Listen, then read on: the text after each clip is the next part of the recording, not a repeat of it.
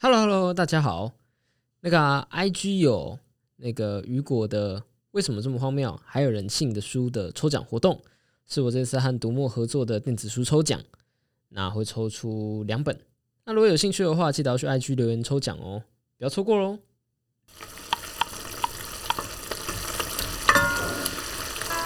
每周两小时，帮你养成阅读习惯。这里是书食料理读书会。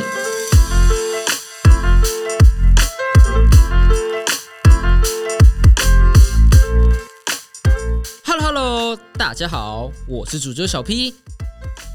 上一次啊，在讲那个雨果梅希尔的为什么这么荒谬还有人信的时候，我们说到了开放警觉性这个理论。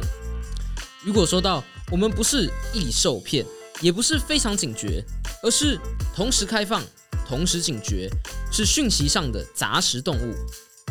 而接着呢，我们将会用两集来告诉你，所以我们是怎样开放，又是怎样警觉的。首先呢，我们先来说我们如何处理新信息。有一个概念呢、叫做可信度查证。嗯，听起来又艰深又冷门，对吧？不过其实是一个大家都懂的东西啦。简单来说，就是我们会先把新收到的一个信息跟自己脑中已经有的东西做对比，如果它符合的话，你就接受，加强自己本来的想法。我想这应该不是什么新知识吧，只是可信度查证这个名词听起来比较嗯比较恐怖一点，比较学科一点。不过可信度查证是一个很普遍的概念呐、但是问题就在于，如果遇到和自己相法相反的事情呢？主流主流的说法会说，人只愿意接受自己已经相信的东西，对于那些反直觉啊和自己的想法相反的东西就难以接受。有一个故事，在所有的嗯有关思考误区的书中啊，或多或少都会提到，就是在多年以前第二次的伊拉克战争时，美国的小布希总统以伊拉克在发展大规模的杀伤性武器这个理由出兵伊拉克，尽管那时候根本就没有任何直接的证据可以证明这点。那现在我们都已经获知真相啦、伊拉克根本就没有在发展大规模的杀伤性武器嘛。不过我们总觉得这是真相，但是仍然有人深信不疑说伊拉克真的就在发展那些武器。美国的政治学家布伦丹·奈恩和杰森·莱夫勒就做了一个实验。呃，这群人给美国的保守派人民啊，尤其是那些当初支持出兵的人，看那些权威性的报告，说明说，哦，伊拉克真的真的就没有在研发大规模的杀伤性武器。但是那些参与者不但没有改变想法，反而更加认为说，没错，伊拉克肯定就是有，所有人都在隐藏，美国政府也在隐藏。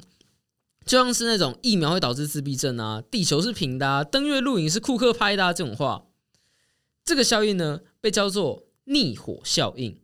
说那些收到和自己直觉相反的讯息时，反而会更加坚信自己想法的人，简单来说就是固执的人呐、于是我们就据此说，人类是愚蠢又不理性的。但是这表示我们也陷入了另外一个思维误区：逆火效应存在吗？是的，它存在，但是它是常态还是特殊事件？这一点很重要，但是我们常常忘记，我们得要把一般规律和特殊情况分开来。逆火效应呢，往往存在于这个人有强烈的政治理念，而且你又刚好说了一个和他政治理念相反的想法的时候，才会出现逆火。可是我们日常出现的大部分讯息都跟政治理念无关啊。像是如果你本来觉得尼罗河的长度大概是七千公里，这时候有人突然跟你讲说：“我记得是五千公里啊。”你会改变你的想法吗？如果逆火效应是通则的话，那最后经过不断的辩论，你可能会觉得尼罗河可以绕地球好几圈吧。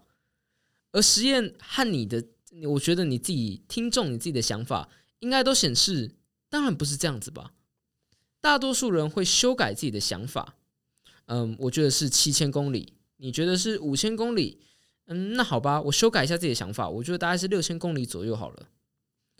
而即使是在政治理念上，一些更新的实验也指出了，在像是三十个受试者中，往往就只有一个会出现逆火效应而已。总结来说，逆火效应不是通则。那什么才是通则呢？讲理才是通则。小 P，我来说一个有趣的谜题好了。假如现在有三个人，甲、乙、丙，甲看着乙，乙又看着丙，丙又看着甲，他们就三个人互看。现在呢，我们知道一点，就是甲是已婚人士，丙呢则是未婚人士。好，那么现在问题来了，是否有一个已婚人士看着一个未婚人士呢？A 有，B 没有，C 无法判断。答案是什么呢？你可以暂停慢慢想，没有关系。想好了吗？那我公布答案喽。答案是 A 有。因为如果乙是未婚的话，那甲看着乙就是已婚的人看着未婚的人啊。那如果乙是已婚的话，那乙看着丙也是已婚看未婚，所以不论如何都会有一个已婚者看着一个未婚者。你答对了吗？如果你答错的话，那就对啦。我给了你一个不符合你的直觉的答案，可是我却能说服你说我是对的。为什么？因为这个答案是讲道理的，是讲理的。是讲逻辑的，而你也是讲逻辑、讲道理的，所以你能接受。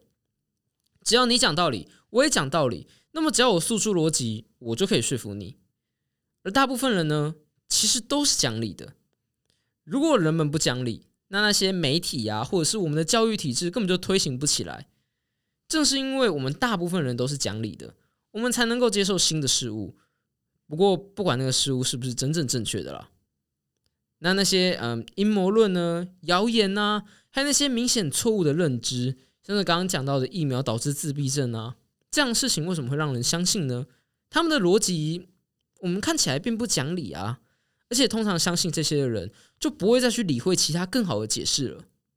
为什么？这个我们以后再说。不过我先剧透一下，有的时候呢，是因为这些事情太符合那些人的直觉了，像是疫苗好了。疫苗很容易被人解释成说是把病毒给打到体内就产生抗体，把病毒打到体内，而且还是一个健康的人的体内，这样的事情听起来是太恐怖了吧？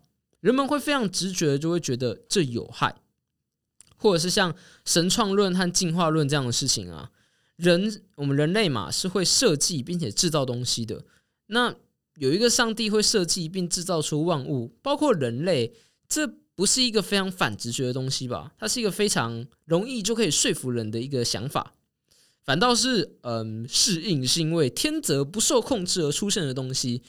这段话才很难说服人吧？但是，就算有人相信这些东西，我们也不能说人就是容易受骗的，而是人能够被道理说服，所以他们只是刚好被错误的道理说服了，或者我们更应该说了。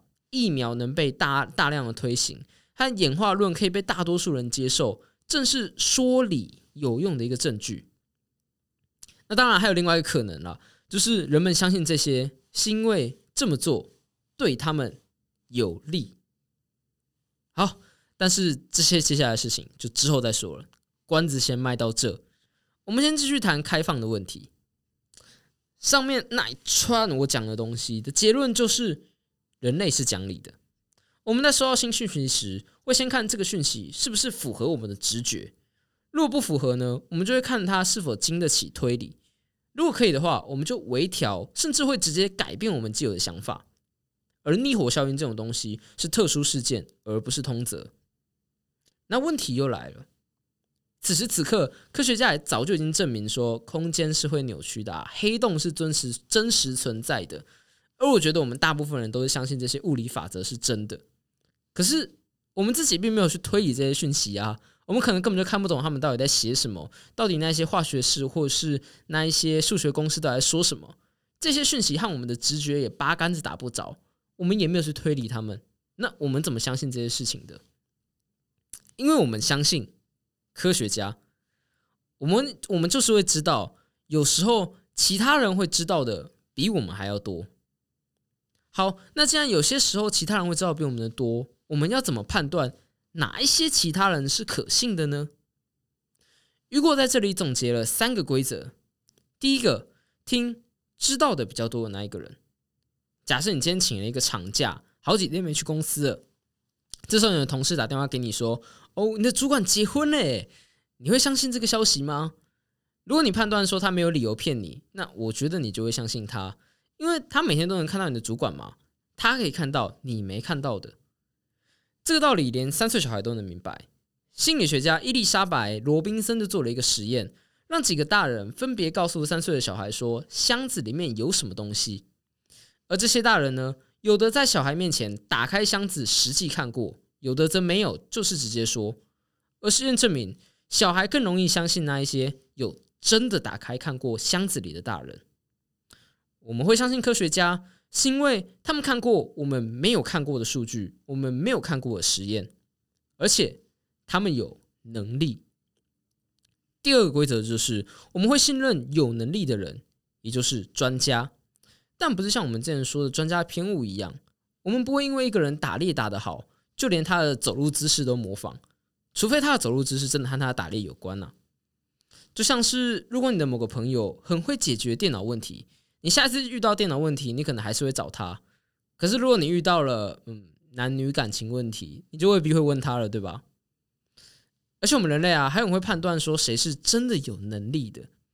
没错啦，的确是有一些领域成功是运气成分很大的。在那种领域，像炒股，就会有判断失准的时候，我们没办法真的判断谁是真的有能力的，谁是运气好。可是，在大部分的地方，会打猎的人就是有能力的人，我们是能够判断的。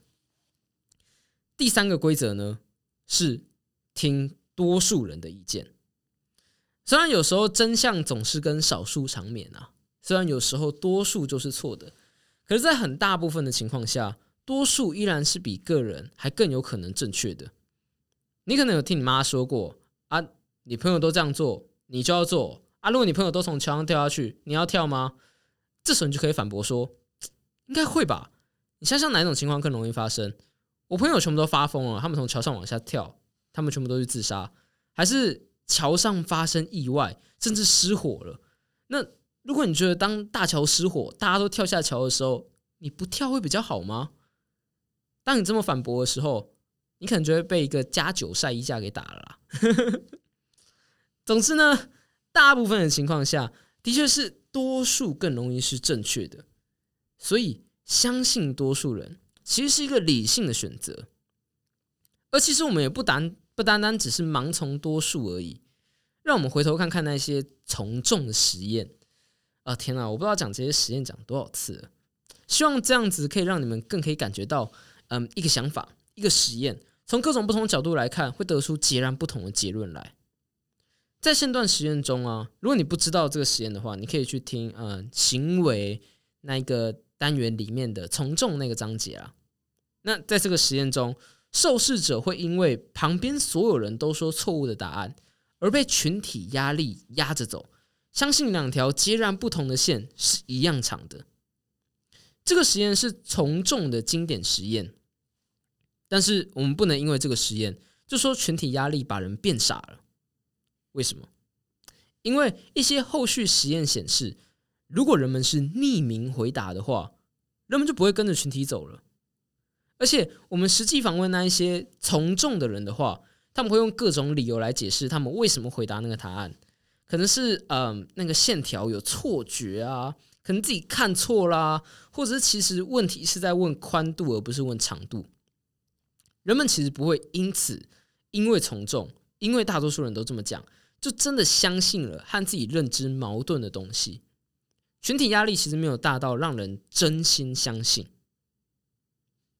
好，今天的内容总结来说，就是人是理性的，还有听从专家、听从多数人也是理性的。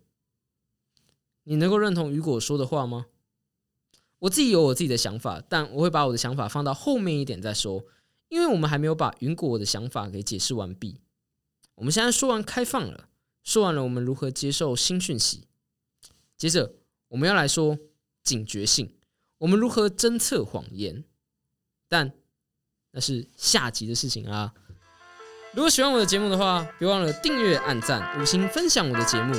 那我们下集见啦，拜拜！